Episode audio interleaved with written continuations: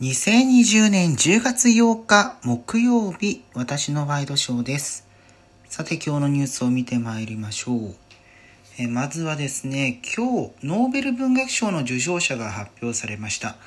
アメリカの詩人、ルイーズ・グリュックさん、えということで、えーまあ、毎年毎年池上春樹さんどうなるんだ？みたいなことが言われてたりしますけれども、まあ今年も日本人作家ではなかったという形ですね。ねもう直後から、えー、若干意地の悪い見出しで 村上春樹氏受賞ならずなんてことが、えー、各社から 出ていたりしますけれども、ね、何年か前にはあれは産経新聞の速報でしたっけ？アプリの速報で、えー、村上春樹氏受賞というようなことが、えー、プッシュ通知で届いて驚いたなんてこともありましたけれどもまあね年々、えー、今年もなかったみたいなことがそろそろね、えー、報じられにくくもなってくるのかななんていうような気もしますね。えー、まあいつか日本人また受賞していただきたいななんていう思いはあるので、えー、まあ、来年以降また期待する形でございます。え、ということで、え今ですね台風14号が近づいています。まあ、現時点ではまだまだ上陸という形ではないですけれども、えまあ私が今いる東京も結構強い雨が降っていますしこれからえー、週末にかけて降り続けるような感じのことが伝えられていますね。えー、またですね、JR 東海が今日、10日、あさっての土曜日のお昼頃から、東海道新幹線の東京から新大阪の間で計画運休する可能性があると発表したと。えまあ、具体的な計画は明日公表するということなんですけれども、えまあ、場合によっては、え東海道新幹線の全区間になりますね。東京から新大阪だと。えが、台風により計画運休が行われると。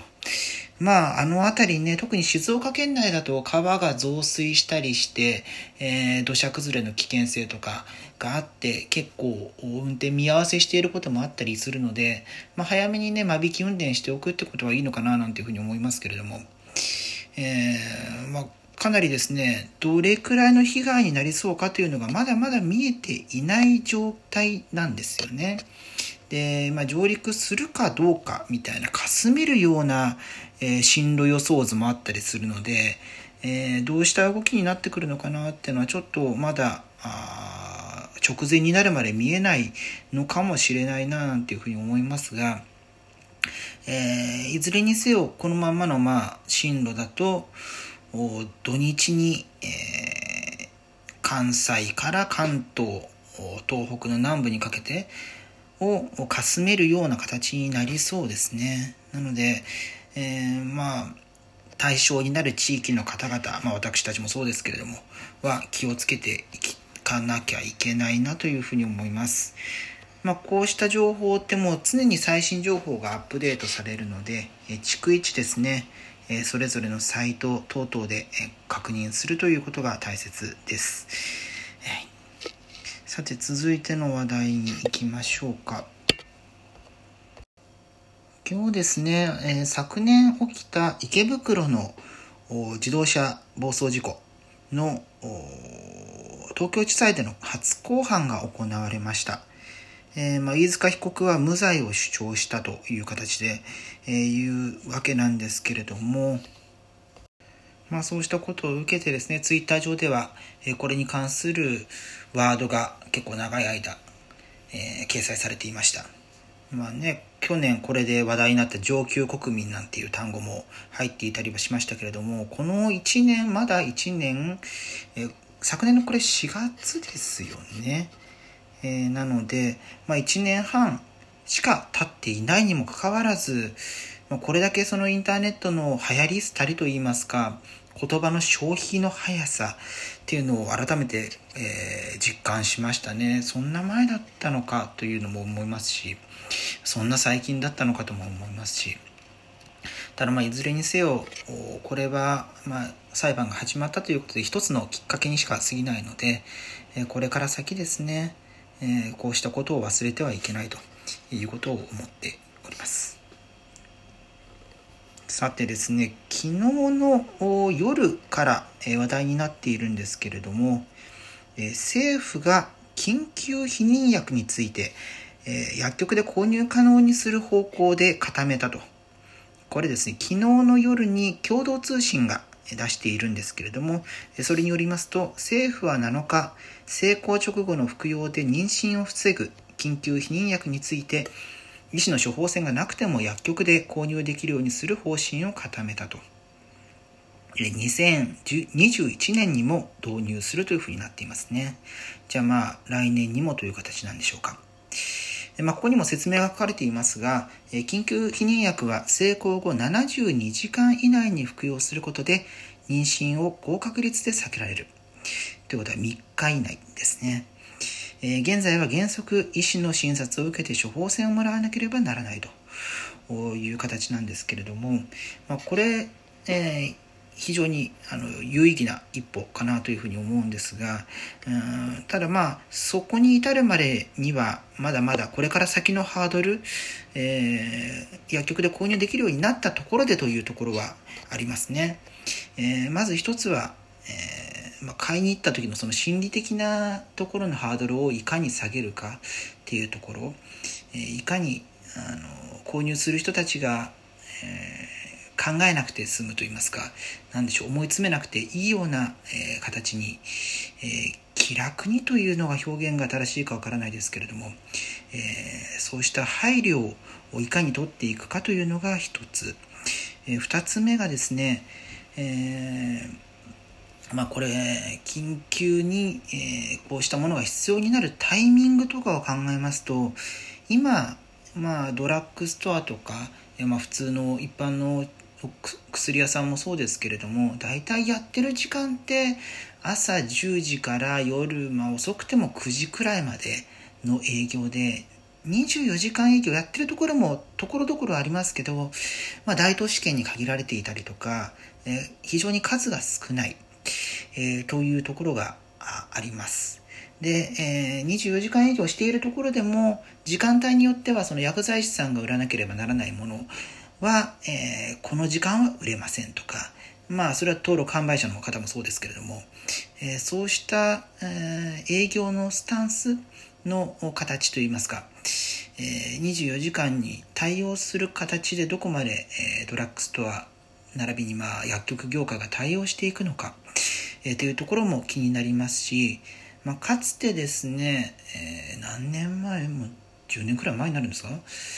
ドン・キホーテがあの、えー、画面越しで、えー、薬を問診して出すっていうことを試験的にやってでその後、まあ普及していないことから考えると、まあ、当局からあれこれ言われて頓挫したのかななんていうふうに思うんですが、えー、まあ、そうしたですね遠隔の問診によって、えー、現地にその薬剤師の方がいらっしゃらなくても登録販売者の方がいらっしゃらなくても購入できる仕組みを導入できればそうしたところの人員配置のところにもプラスの影響が出てきくる可能性があると。でまあ、最近デジタル化デジタル化なんていうふうに菅政権言っているところもあるので、えー、こうしたあ、まあね、お医者さんについても遠隔診療今回のコロナ禍を受けて、えー、認めていくような方向性になっているので、え、そこでお薬、えー、ちゃんと薬剤師さんに説明してもらわなきゃいけないお薬についてもこうした対応が取れるようになればいいななんていう、まあ、そうした議論のきっかけに今回のことがなるのかななんていうような形も考えますね。さて最後の話題です。えー、GoTo イートキャンペーンの、まあ、裏技みたいなことがですね、結構問題視されていたんですが、えー、まあ、夕食だと1000円分のポイントが付与されるんですけれども、まあ、1000円未満の食事をして帰った場合でも1000円分満額返ってくるということが、あまあ、法の穴といいますか。であって、えー、結局、まあ、得をして帰ってくる人がいるということが、えー、注目されていました。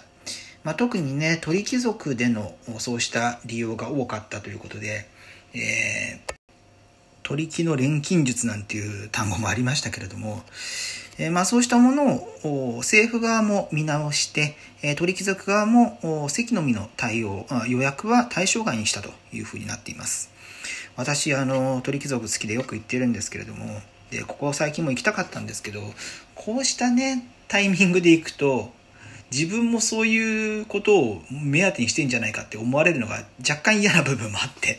えー、ちょっと待っていたんですが、まあ、これでね、気兼ねなくいけますね。まあ、これは、前々からもちろん、あの、この経緯ってのは、えー、追ってはいたんですけれども、いざね、この場で話すとなると、それが、かえって、えー、そうした、なんだろう、本来の目的として使われていないことを助長する可能性があるかなというふうに個人的には思っていて、まあ、そうした報道についても若干慎重な考えを私は持っています。えー、なので、まあ、得だね、良かったね、裏技だね、みたいな感じのこともある一方で、うーん、なーなんていう、ちょっと難しいところがあるんですけどね。もう、そういう決まりなんだから、決まりをどう使ったって、えー、何にも悪いことねえだろっていう意見ももちろんわかりますし、自分もその考えに、えー、同調できる部分もあるんですけど、っていうのはちょっと難しいところなんですが、まあ、こうしたね、まあ、全ては、えー、制度設計の部分でもうちょっとキャンペーン始める時に練っとけよっていう、うん、性善説に立つんじゃなくてそうしたことも十分ありるんだぞっていうことを